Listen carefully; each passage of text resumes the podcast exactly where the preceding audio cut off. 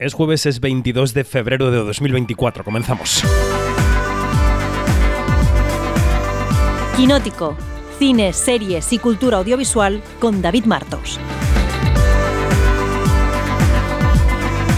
Quinótico.es Comenzamos el Quinótico Semanal 401, que como siempre que lo grabamos en un festival es una especie de episodio alargado del podcast diario que estamos ofreciendo, en este caso desde Berlín, ¿no? Pero bueno, así a los oyentes y las oyentes del semanal también os pica el gusanillo de escuchar esos episodios especiales. Berlín, Berlín que huele a cambio de ciclo, a última selección oficial de dúo directivo como el de Riesenbeck y Chatrian que se va a marchar por la puerta de atrás, porque el año que viene llega el relevo de Tricia Tuttle, que viene de Reino Unido. Una lucha por el oso de oro bastante descafeinada la que hay aquí, un festival con menos afluencia aparentemente que otros años. Berlín se encuentra eh, el año que viene quizá ante la última gran oportunidad de remontar, de volver a traer al público, de que vengan las estrellas de Hollywood de manera masiva y no con cuentagotas pero este año tiene también un palmarés que repartir, así que aquí vamos a hacer quiniela. Soy David Martos, con esta voz nasal de constipado, y esto es Quinoteco. Quinótico que como siempre está a vuestra disposición en quinótico.es, primera con K y segunda con C. ¿Qué hay allí? Hay un medio de comunicación integral que cada día ofrece lo mejor de la industria audiovisual. Y hay varias maneras de acceder a nuestro contenido. Puedes entrar claro en quinótico.es Puedes apuntarte gratis a la newsletter que ofrecemos en quinótico.es barra newsletter, porque escribimos cada mañana a las 8 un correo con lo principal de lo que tienes que saber. Quinótico.es barra newsletter, ahí estamos firmando cada mañana, levantándonos cada mañana. Y si hay contenidos que a los que has llegado y que no puedes acceder es porque están bajo suscripción, y puedes eh, apuntarte, puedes suscribirte en quinótico.es barra suscripción, porque creemos que el periodismo audiovisual de calidad hay que sufragarlo. Y ahí están los anunciantes a los que nunca terminamos de dar las gracias y también estáis los y las suscriptoras, a los que, claro, también os decimos que sin vosotros, sin vosotras, nada. Así que empezamos un observatorio en Bremen em, especial por ser berlinés con Begoña y con Janina. Vamos hacia él y también tendremos insertada dentro de ese observatorio una entrevista. Así que mucho que contar hoy en Berlín, desde Berlín en Quinótico. Vamos. Quinótico, Observatorio en Bremen.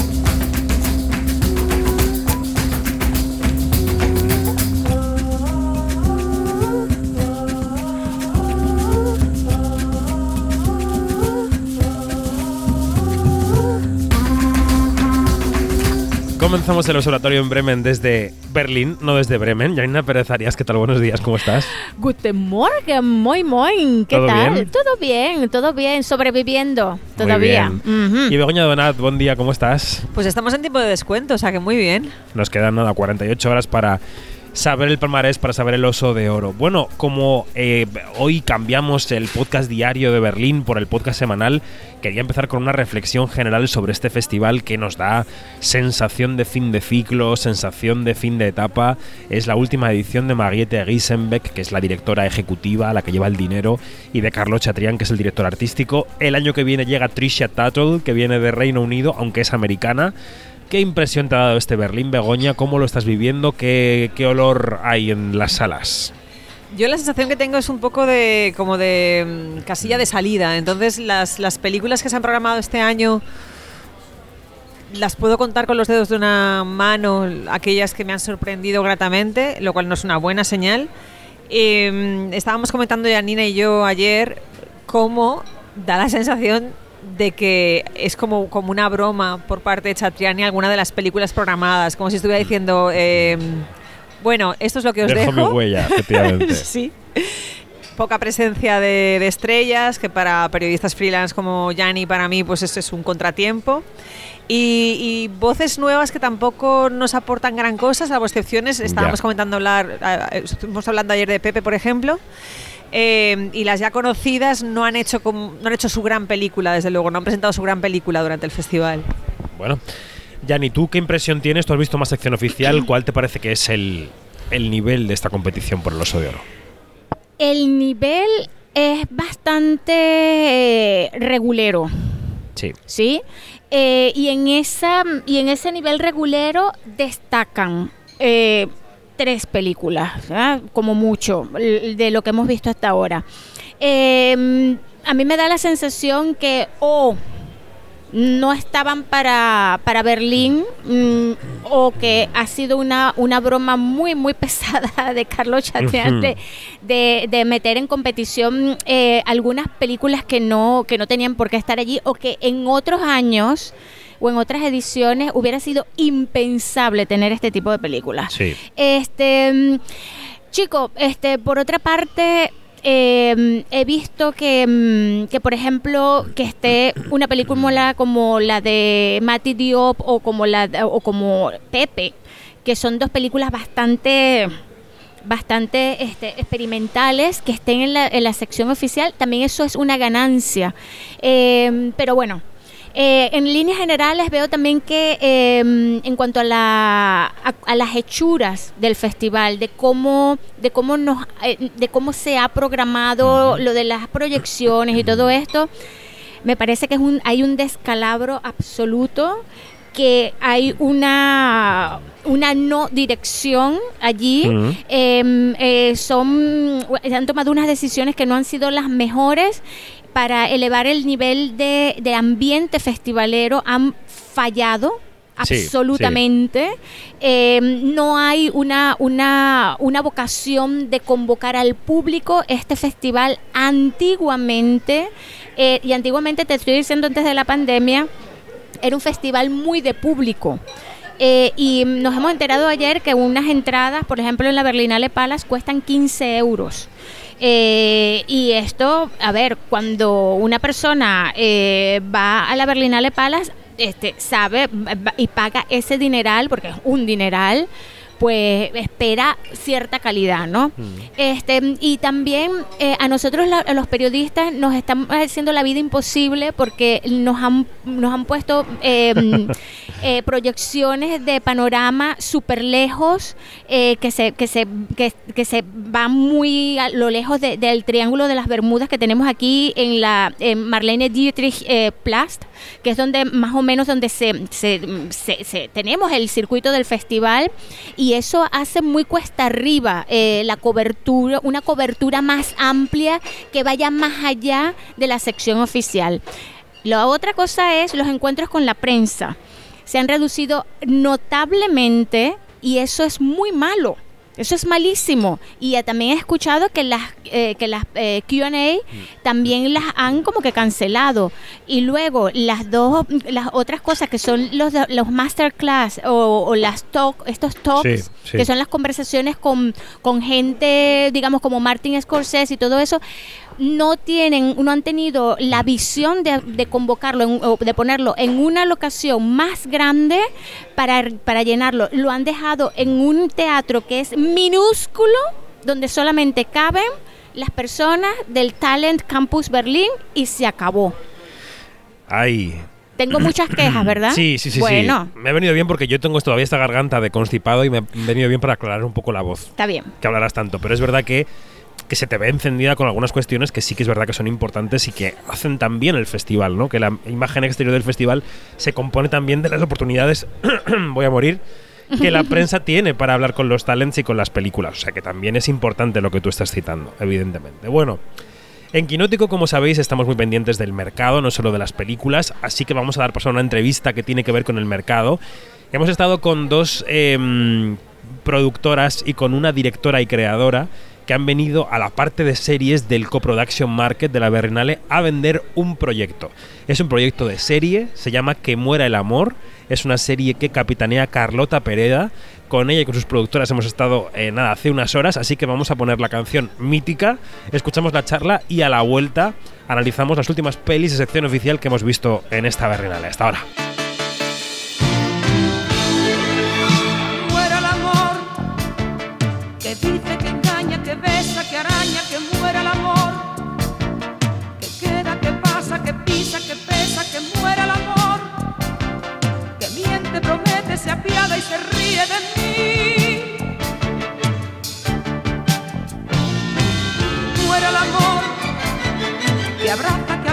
que roba, que arrasa, que muera el amor, que quema, que hiela, que corre, que vuela, que muera el amor, que droga, que agarra, desgarra y que te hace feliz.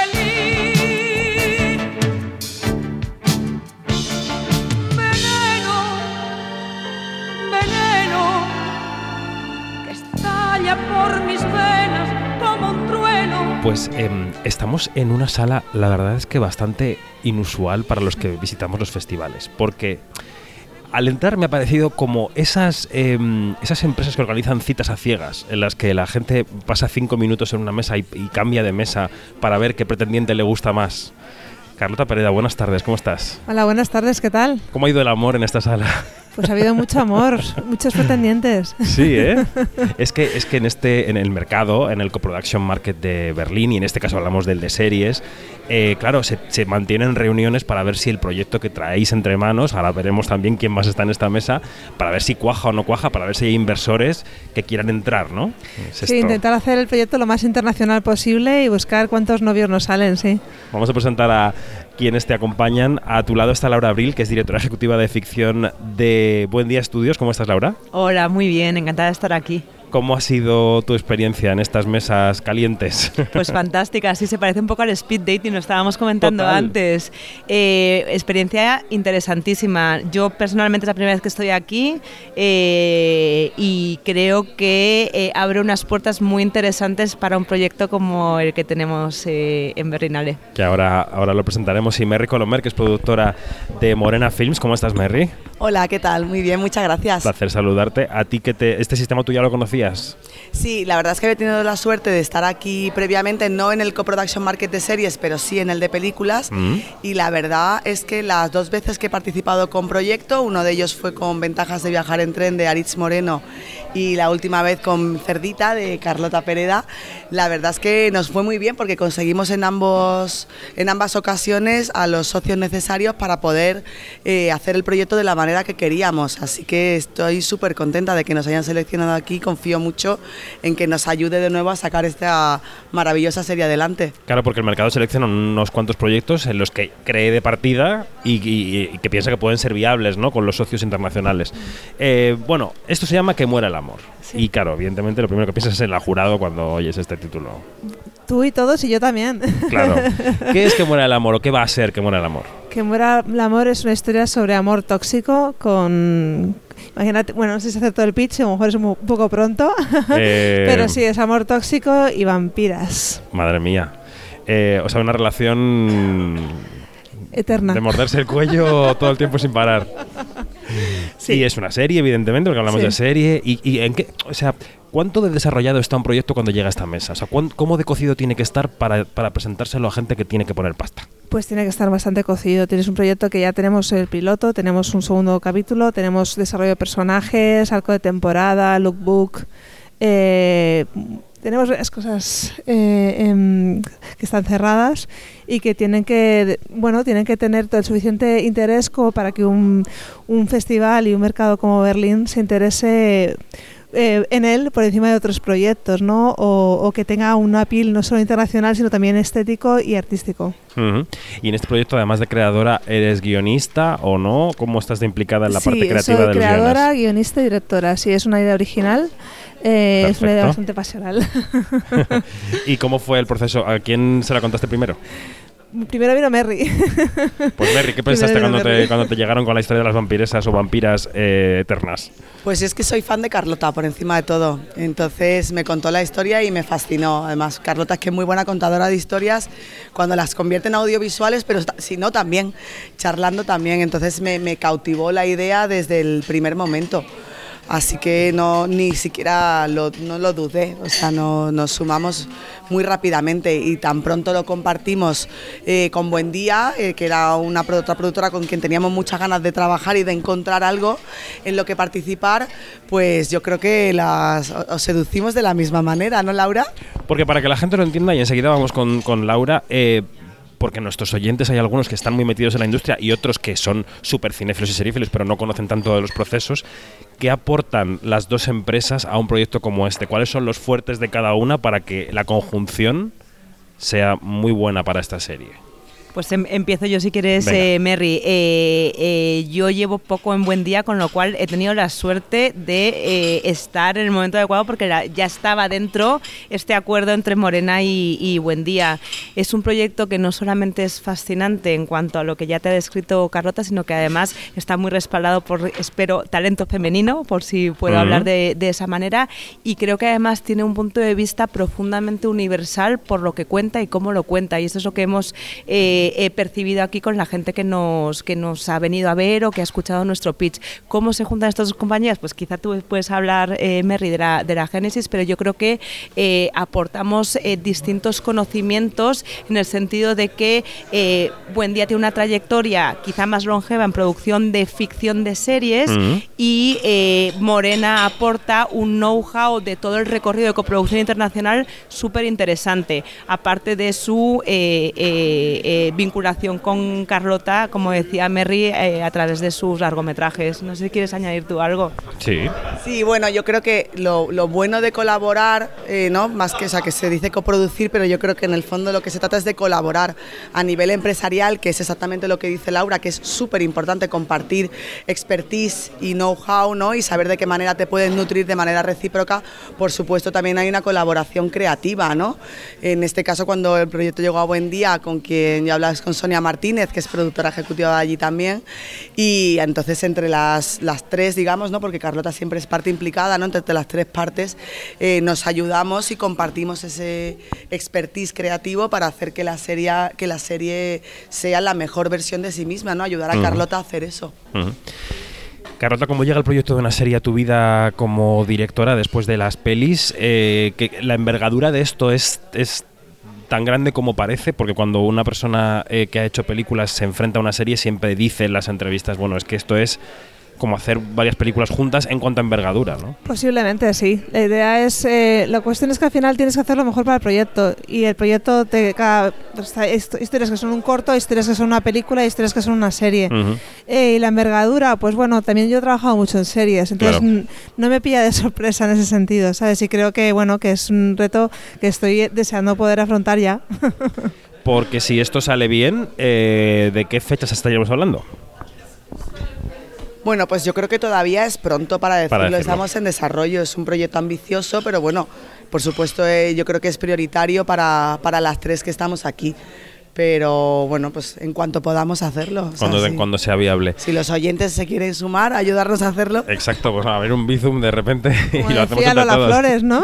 Si cada oyente nos diera un euro, pues lo hacemos enseguida. Abrimos oficialmente un crowdfunding para quien se quiera sumar. No, bueno, es verdad que eh, con este paso que hemos dado de traerlo a Berlinale, de haber tenido la suerte de ser seleccionados, de ver todo toda la buena acogida que está teniendo, pues eh, se abre, digamos, un recorrido muy apetecible de internacionalización, que es lo que comentaba antes Carlota, que yo creo que puede aportar eh, todo ese valor y ambición que nosotras ya vemos en el, en el proyecto. Entonces, fechas concretas no tenemos, pero sí que está avanzando en la dirección que nosotras buscábamos para el proyecto. Ujú. Sí, no hay prisa en hacerlo, hay, hay ganas de hacerlo bien.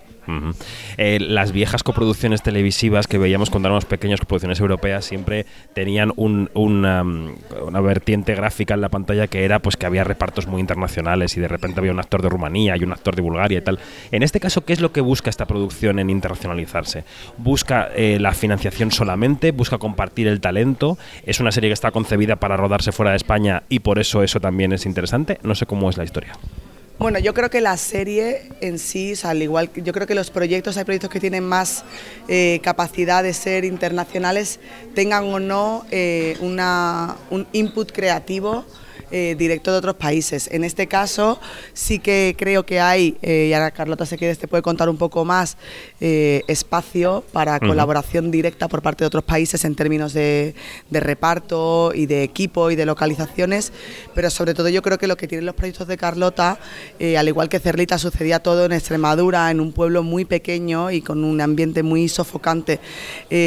Trataba una historia muy universal Mm. y, y ha viajado fantásticamente bien por todo el mundo. Y yo creo que este proyecto tiene esa parte y ese punto de universalidad del tema y a la vez la posibilidad de, dar espacio a, a la entrada a nivel creativo, técnico, artístico dentro del proyecto. Entiendo. Carlota, ¿qué sitio hay para la parte creativa si es que existe? Sí, desde luego hay actores, bueno, ya en el primer episodio ya tengo personajes que son de otro sitio, ¿sabes? Cuando tú eres un vampiro, eh, digamos que te mueves un poco, si no, si estás en Cuenca todo el tiempo... o sea, Vuelas, ¿no? Por ahí. Sí. Buscando víctimas. Está bien, está bien. Oye, ¿y qué, qué os preguntan en estas reuniones? ¿Qué os piden? ¿Qué quieren saber? ¿Qué les interesa de cara a entrar en un proyecto como este? Sin poner nombres ni apellidos ni empresas, ¿no? Pero, ¿con qué preguntas os habéis encontrado en este proceso?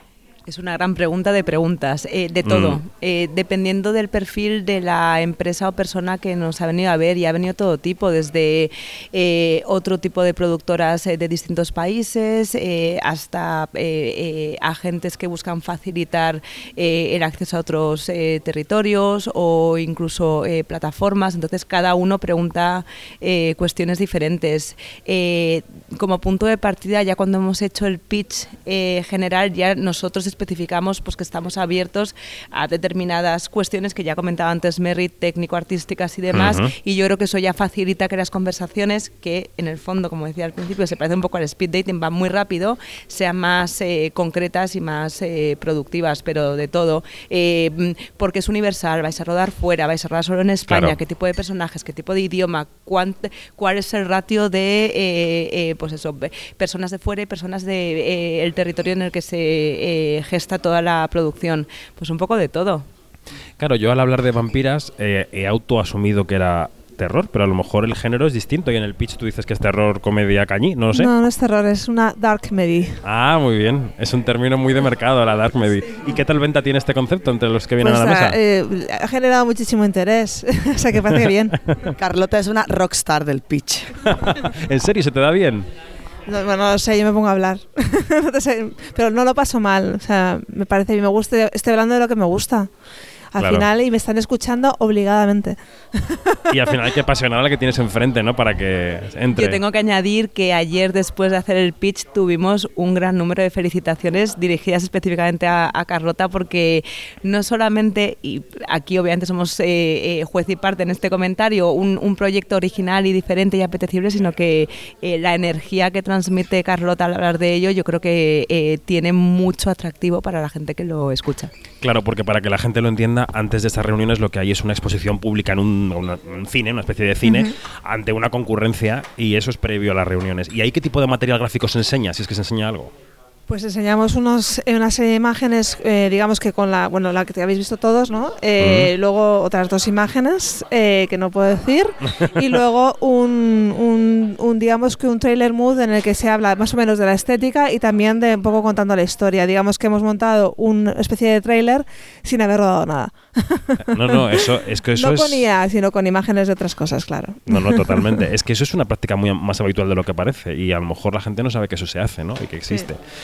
Bueno, pues cuando muera el amor, no, que muera el amor, perdón, no cuando muera, que muera el amor, el proyecto de Carlota Pereda con Morena Films y con Buen Día Estudios de la mano. Muchísimas gracias a las tres y ojalá que lo veamos pronto hecho realidad. Gracias Carlota. Muchas gracias a ti. Gracias Merry Muchas gracias. y gracias Laura.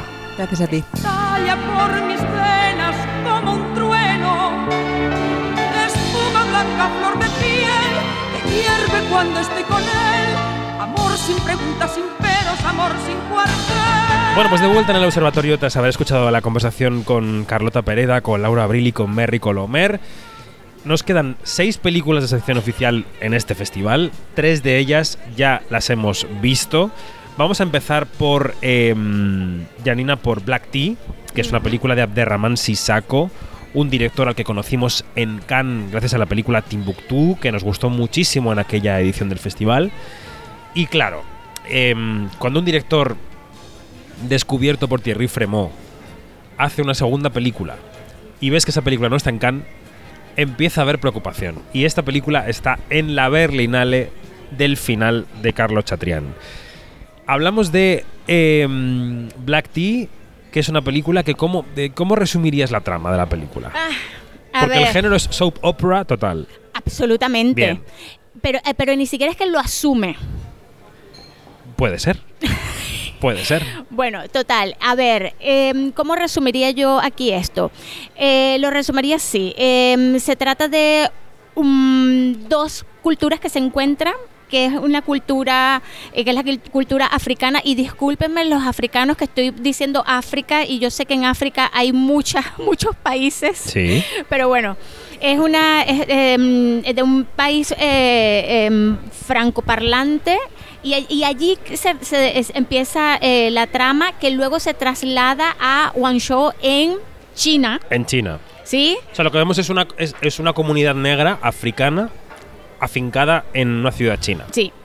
Y como Que ya es una mezcla. es exacto y, y- y claro y como son africanos pues se comunican también entre ellos en chino. Eso es muy curioso porque además saben curioso. chino, pero hablan entre ellos en chino, es sí, verdad. Sí, sí, es sí. de verdad muy curioso. Y bueno, y, y- y, a ver, eh, es como una historia de amor fallida eh, o una historia de amor que no, que no, que no, que no, que no eh, encuentra como que un, des- un desarrollo de Sí. esta, de la protagonista eh, que es especialista en té. Eh, Y se pone a trabajar en una tienda de tés allí en China. Ah, ok. Y, y bueno, y entonces em, se desarrollan muchas cosas que tiene tantas subtramas que eso es lo que me vuelve a mí loca de esta película. que no, que, que es como ver una telenovela porque tiene demasiadas subtramas. Entonces me voy a, centrar en ella. Ella es una persona que viene, que que ha huido o, se, o ha dejado su país atrás para echar raíces en China porque está, eh, mm, mm, por un desengaño amoroso, a punto de, de casarse, pues un- su, su futuro esposo la, ha engañado y entonces en el momento de dar el sí, ella da el no. Le, le, le, le- le desea felicidad, le desea felicidad este, y una persona que le, que le quiera a él y se marcha y lo próximo que vemos es a ella que, que está en China. Luego tenemos a la, a la persona, Mm. su nuevo objeto amoroso, que es un señor chino, este, que también tiene a su vez un historión detrás que se desarrolla en Cabo Verde. Es que y es, es que es entonces liosa la película. un lío la Es película. liosa, sí. ¿Qué es lo que yo le saco de, de valor a la película? Qué buena eres. Es que nos haya presentado una comunidad que es la comunidad africana asentada en China. ¿Sí? Eso es el, el valor que yo le saco. Este, mm, recuerdo mucho a, a un chico africano que conocí en, en- en China, en Nigeria, y era un curranto marca Acme que hablaba chino perfecto. Eso no lo digo yo, eso lo decían los chinos que conocimos, que le decían a él, usted habla perfecto chino. Y, y claro, a mí siempre me llamó la atención este, esa comunidad, ¿no? Cómo, cómo, cómo, cómo se desarrolla, que, que además que, que no, no la conozco porque, fíjate, porque eh, era a esa persona, fue a esa persona Sí, que sí, sí, conocí. sí, un individuo. Entonces, claro, este, ese es el único valor que yo le veo a la película. Es una película ultra artificial. Muy clásica en el peor sentido. Muy clásica, este, y, y que no, o sea, no me no veo allí un valor cinematográfico destacable más allá de lo que te estoy diciendo. Bueno, pues esta película compite por el oso de oro. Esperemos que no se lleve ni las gracias. Eh, vamos a incluir a Begoña porque vamos a hablar de una de las de fuera de concurso que hemos visto en las últimas horas, que es Spaceman, una película de Johan Renck con Adam Sandler. Que, Bego, cuéntanos un poco la trama, quién está en la película y, y por qué es interesante, si es que lo es, eh, Spaceman, que está fuera de concurso en la Berlinale. Yo creo que debería existir un género, aunque igual no creo, igual existe un género ya que es sobre hombres perdidos en el espacio. Qué rollo, Entonces la verdad. tenemos no solamente Qué rollo. la canción de David Bowie, sino que podemos, pues no sé, pensar en Matthew McConaughey en Interstellar o en eh, Brad Pitt en Ad Astra, ¿no? Pues en este caso, pues es Adam Sandler también en el espacio, pero es un espacio en un mundo alternativo donde la República Checa está a la cabeza en misiones espaciales. De hecho, el protagonista no es un astronauta, sino un cosmonauta, como así se les llamaba en la antigua eh, Unión Soviética. Urs. Tiene ese elemento retrofuturista que a mí me encanta, tanto en la decoración como en la fotografía, como en el vestuario. El componente existencial de todas estas películas que hemos citado. Y un mm, elemento alienígena que, del que no voy a hablar mucho más, pero que está doblado por Paul Dano, que le da una empatía a un personaje que de primeras no te lo daría cuando, cuando te lo encuentras en, eh, en toda su dimensión en el interior de la nave en la que está Adam Sandler atrapado. ¿Y bien o mal la película? Me ha interesado. Eh, hay una mm, trama en paralelo que tiene que ver con el hecho de que esta persona, si está a tantos millones de kilómetros de distancia, es por un trauma infantil que ha arrastrado hasta su relación de pareja con un personaje interpretado de Katie Mulligan. Entonces, la película es más bien como no solamente un viaje espacial, sino un viaje hacia el fondo de la psique de este personaje y cómo busca en ese trauma apoyado por el alienígena, que no vamos a desvelar la forma, eh, dónde está el origen de, esa manera de comportarse en sus relaciones personales y donde encuentra precisamente la, la cura. Bueno, Yanni, Spaceman. Si hay una persona que lidera el club de fans internacional de Adam Sandler, es Janina Pérez Arias. Soy yo, soy yo, soy yo, Dios mío. Es que, claro, cuando, a mí me, cuando me preguntaste hace poco, ¿qué tal? Entonces, digo, déjame intentar poner de lado mi amor y mi admiración y mi fanatismo hacia Adam Sandler y ya te digo, espérate. No, no puedo. Él está fantástico. Él, eh, este, le da a este personaje una dulzura eh, increíble y una vulnerabilidad impresionante. De verdad que está muy bien, a que sí, ¿no? Este, y bueno, este, de la película voy a decir, eh, es verdad lo que dice, lo que dice Bego, todo lo que dice Bego es súper atractivo, te interesas por la historia. Hay que mencionar que es una película basada en, en una novela que se llama Spaceman of Bohemia de Jaroslav Kaf, Kaf, Kalf, Kalfar. No pasa nada. Yaroslav no se lo perdonará. Ok. Y, y bueno, y, y claro, este mm, tiene una música estupenda de Max, Rich- Max Richter, que me encanta ese Sí. compositor. Y, y te interesa mucho, te atrapa. Pero lo que, lo que a mí me. Lo que a mí me. me como que me perturba mucho es esa, esa melancolía, ¿no? Es como el Gravity llevada a la máxima potencia. Esa, esa cuestión de, de- que, que veíamos en Sandra Bullock eh, en, en la película de, de Alfonso Cuarón, pues es- aquí es muchísimo más. Y yo creo que, que fíjate que eh, no evito la, la comparación. Yo creo que aquí el viaje interno que hace él es bastante eh, sanador.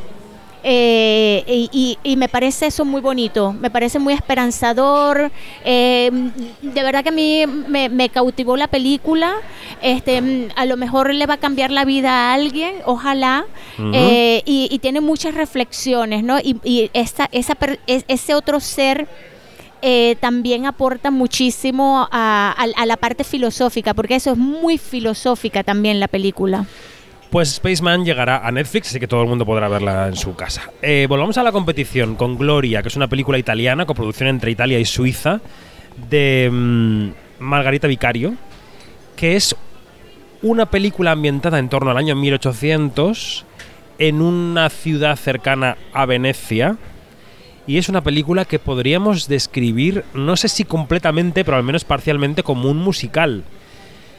Estamos ante mm, las integrantes de una especie de orquestina que se preparan para la visita del Papa, que va a visitar la ciudad y entonces el maestro de esa orquesta prepara, que es un cafre, prepara con ellas el concierto de bienvenida al Papa. Y en este transcurso vemos el papel de la mujer, cómo es la sociedad en ese momento y sobre todo el mecanismo musical que utiliza la directora es mezclar música del siglo em, entre el 18 y el 19 con música moderna y ritmos modernos y compases modernos y canciones modernas, porque las chicas cantan canciones contemporáneas o con estilo contemporáneo. Y esta mezcla ha llevado a una serie de aplausos brutales y de abucheos brutales en el pase, que ha habido ahí una lucha de pasiones, ¿verdad, Janina? Hoy sí. Que ha levantado Gloria. Y que no habíamos visto un, que, eh, este, en ninguna No. otra película una, una No. reacción tan apasionada. Salía yo del pase al lado de Alejandro Ávila, nuestro compañero Alejandro Ávila, que decía que ha tenido que regañar a unos alemanes que estaban abucheando. Oh, De hecho, Y además está oh. regañado en alemán porque él sabe alemán. O sea que les ha sentado bien la medicina. Yani, Gloria, ¿qué? A ver, Gloria me interesó muchísimo, ¿sabes por qué? Porque me, es- me parece una propuesta fresca que te da un chute de energía impresionante. Este, mm, salimos cantando de, de allí de la, de la proyección.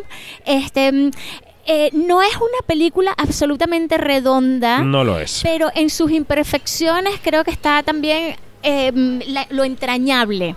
Y lo más valioso de esta película quizás es que eh, Margarita Vic- Vicario lo que hace es rescatar un hecho real, ¿sí? Que fueron mujeres que en aquel tiempo eh, eh, vivían en conventos o en escuelas o en, internados en, en Italia sobre todo, porque eh, de allí es donde recoge ella el documento histórico, y que eh, fueron compositoras y fueron músicos buenísimos, Ujú. pero por el hecho de ser Sí, sí. mujer, pues este mm, te jodiste para el carajo, este, te invisibilizas, te anulas y tú no exististe.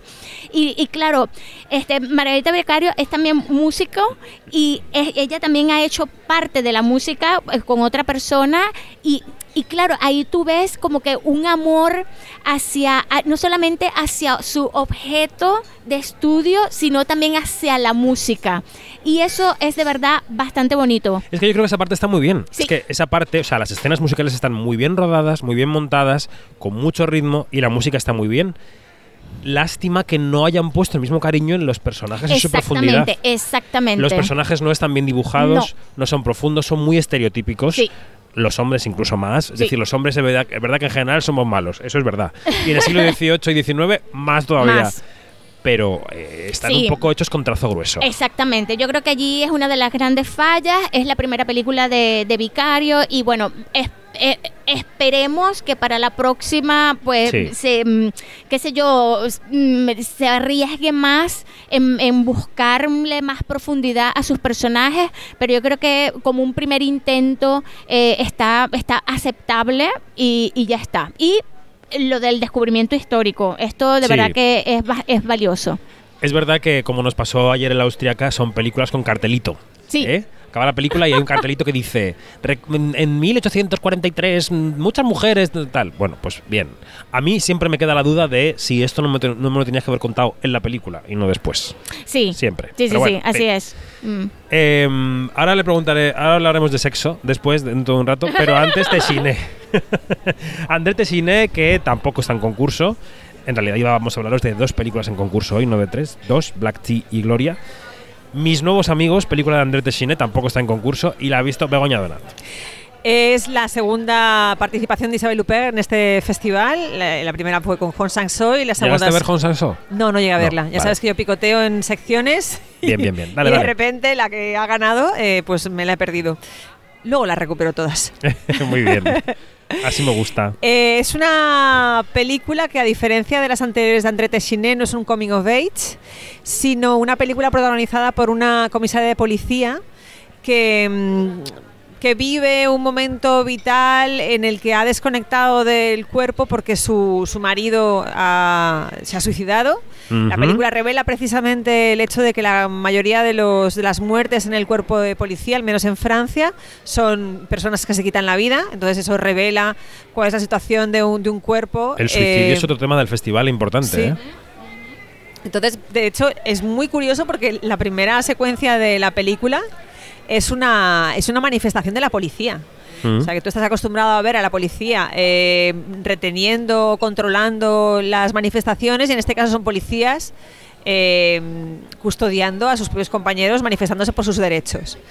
La- el kit de la, de la película está en que llegan unos nuevos vecinos eh, puerta con puerta con esta señora que ha perdido su, su vida ha perdido sentido porque ya no tiene Ujú. apego a su, a su trabajo, eh, su marido ha muerto en esas circunstancias y lo que le sucede es que los vecinos eh, empiezan a tener una relación de complicidad con ella que le devuelve un poco la ilusión en la vida, Ujú. pero resulta que su vecino está en retención domiciliaria porque es un anarquista que acostumbra a frecuentar eh, manifestaciones como... eh, Antipoli. ah, Sí, totalmente. Oye, pues quiero ver esta película. ¿Está también como suena? A mí es que Teshine me gusta siempre. Mm. Eh, está, está, está curiosa, sí. Y luego Bueno. encuentras una imagen de Isabel Huppert muy diferente a la que nos tiene acostumbrados, porque no es un personaje nada perverso, es un personaje conciliador, generoso, que le gusta la carnicería, la, la- perdón, la jardinería, la carnicería, la carnicería también porque le gusta mucho cocinar.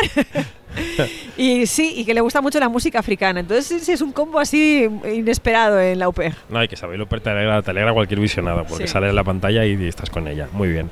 Y luego una serie super sex, es que solo nos queda esa, Begoña, no sueltes el micrófono. La serie sobre Rocco y Freddy. ¿Qué hace aquí una serie sobre Rocco y Freddy y qué cuenta? Eso mismo me pregunto yo. Yo creo que ha sido un poco para conseguir clickbait en un festival que no está teniendo demasiado titular.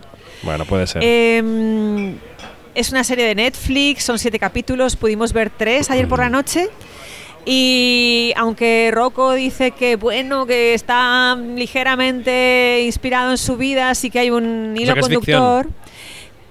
Viéndola y luego he estado contrastando datos, no es en absoluto ficción. Hay como giros de guion para hacerla más efectista, pero lo que es el meollo está ahí. No, pero quiero decir que hay personajes, de- o sea, que hay actores que interpretan a los personajes. ver, por ejemplo, al arranque de la, de la, de la serie eh, hay una gran expectación porque es la convención en París, la convención pornográfica en París de 2004 Ujú. y él acude allí para- porque va a ser homenajeado, entonces tiene como un momento de flash eh, en el que está repasando su vida y cuando la presentadora le da paso, él dice que se retira Ajá. para, para bucheo de, de la prensa allí reunida. Eso está basado en hechos reales. Lo que no está basado en hechos reales y es un giro en el guion es que él, conforme sale de esa rueda de prensa, se encuentra con una aspirante actriz porno que le dice: No te puedes retirar porque yo quería debutar contigo. Ah. Entonces, pues la embiste delante de las cámaras allí eh, concentradas y de los fans y le dice al oído: eh, Solo eres un pedazo de carne este cristal que nos separa de, de la gente que nos está grabando es, es, eh, más grueso que el que va a separar tu vida de- del porno. Entonces ahí es cuando arranca de dónde viene esa, entre comillas, tragedia que ha sido la vida de Rocco y Freddy. ¿Cuánto porno hay en la serie? ¿Es muy explícita? Mm, sí, hay mucho, o sea, no ves eh, más que en los tres episodios que he visto, solo ves un sexo femenino, sí que ves pechos, pero no ves el miembro de Ujú. Rocco del que están todo el tiempo hablando. Claro. Y, y- y bueno, y te puedes imaginar que la lectura que yo les traigo, pero que me parece que es una lectura mía propia, es que es eh, absolutamente, objetivamente falocentrista.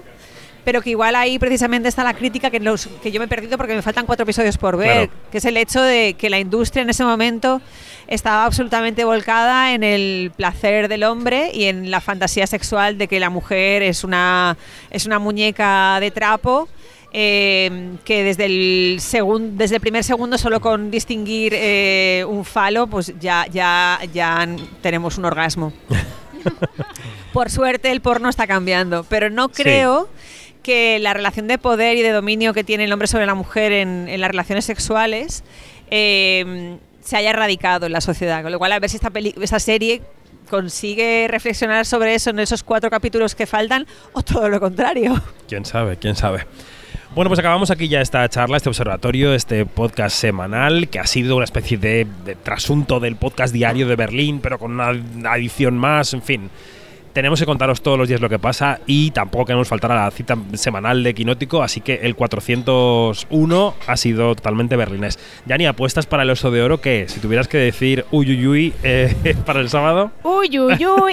Tú sabes que para mí las que van para el baile seguro son La Cocina, Sí, Pepe, sí, Dahomey, sí, eh, My Favorite Kate sí. y Esteban. Sí, estamos un poco de acuerdo. son, esas son las cinco. ¿Y para actor y actriz se te viene alguien a la cabeza? Eh, a ver. Hmm. Anda a ver. s- Anda a ver tú si, como hizo antiguamente el festival, que, eh, que yo recuerde. Bueno, que no hay actor y actriz. Que, que- no, no hay actor y actriz, y yo sé que en una oportunidad el, el jurado premió a todo el, el elenco, Elenco. de una película, me acuerdo que era una película danesa. Eh, y bueno, mira tú a saber si se decantan por premiar a todo el, el cast de, de Sterben. Puede ¿Quién ser. quita? Puede ser. ¿Y de tu festival, del resto que te queda, qué, qué tienes? ¿Qué hitos tienes en los próximos dos días hasta que te vayas? Tengo a Tome Goyan que le voy a dar la enésima oportunidad porque sus, sus últimas películas no me han interesado lo más mínimo. Eh, cuenta con Amanda Seyfried que está teniendo buen instinto para elegir sus proyectos, así que vamos a, vamos a confiar Venga. una vez más. Y luego una película de Omar Sy eh, ambientada en Alepo que me provoca curiosidad. Bueno, Pues Begoña, como veis, siempre picotea fuera de la sección oficial, cosa que es muy refrescante porque nosotros estamos muy en el circuito de los premios y ella está en otros circuitos. Bego, hasta mañana, gracias. Hasta mañana. Adiós, Jani, hasta mañana. Hasta mañana.